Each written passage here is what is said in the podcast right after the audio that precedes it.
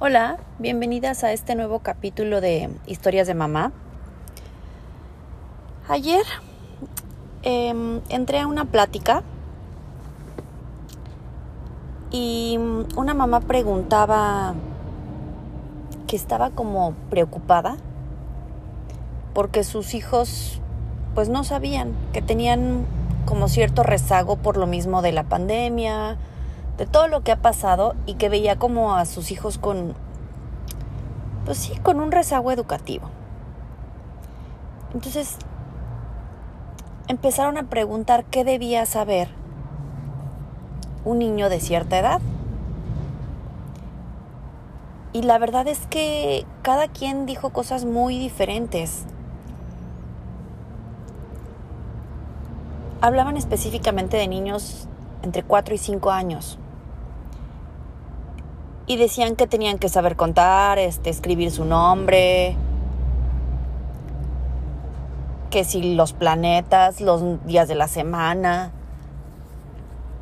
Y muchas mamás, pues en cierto sentido presumían que sus hijos sabían hacer todas estas cosas, ¿no? Muy pocas dijeron que cada niño se desarrolla a su propio ritmo y que no había que preocuparse. Y es que ahora la vida es como una competencia. El niño que sepa más es mejor. Y mm, probablemente lo que estamos haciendo es angustiar más a las mamás que ya están preocupadas. Porque estamos convirtiéndonos, o no sé si siempre hemos sido, una cultura muy competitiva. Y hasta los niños de edad preescolar estamos poniéndolos a competir.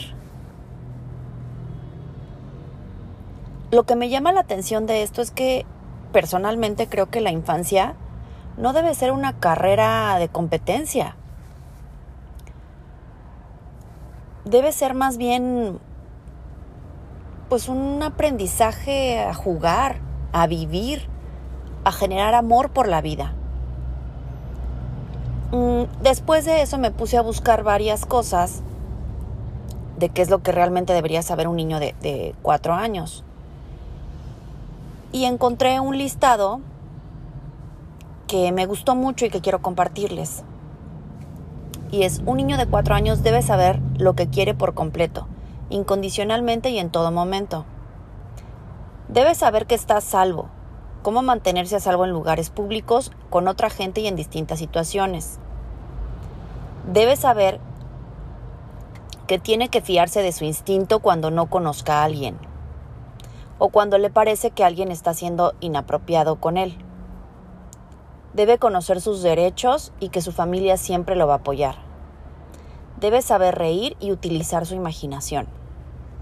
Saber que no pasa nada si pinta el cielo de color naranja o rosa o negro y que los gatos pueden tener seis patas.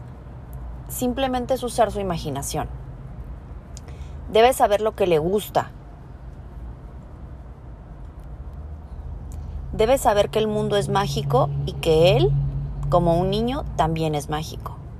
Que es listo, creativo, compasivo, maravilloso o cualquier tipo de adjetivos buenos que tenga este niño.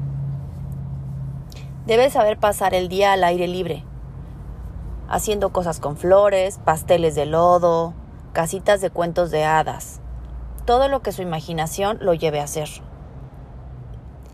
Y como papás debemos aprender que cada niño aprende a hablar, a andar, a leer y a hacer cálculos matemáticos a su propio ritmo.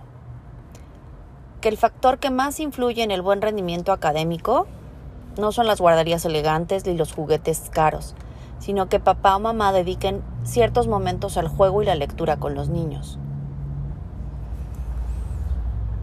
Que ser el niño más listo jamás ha sido el mismo significado de ser el niño más feliz. Que nuestros niños merecen vivir rodeados de naturaleza, de libros, de cosas que los hagan pensar e imaginar.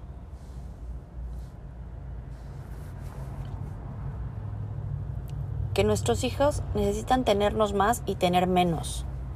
Muchas veces nosotros vamos dando a los niños más cosas porque no podemos estar con ellos.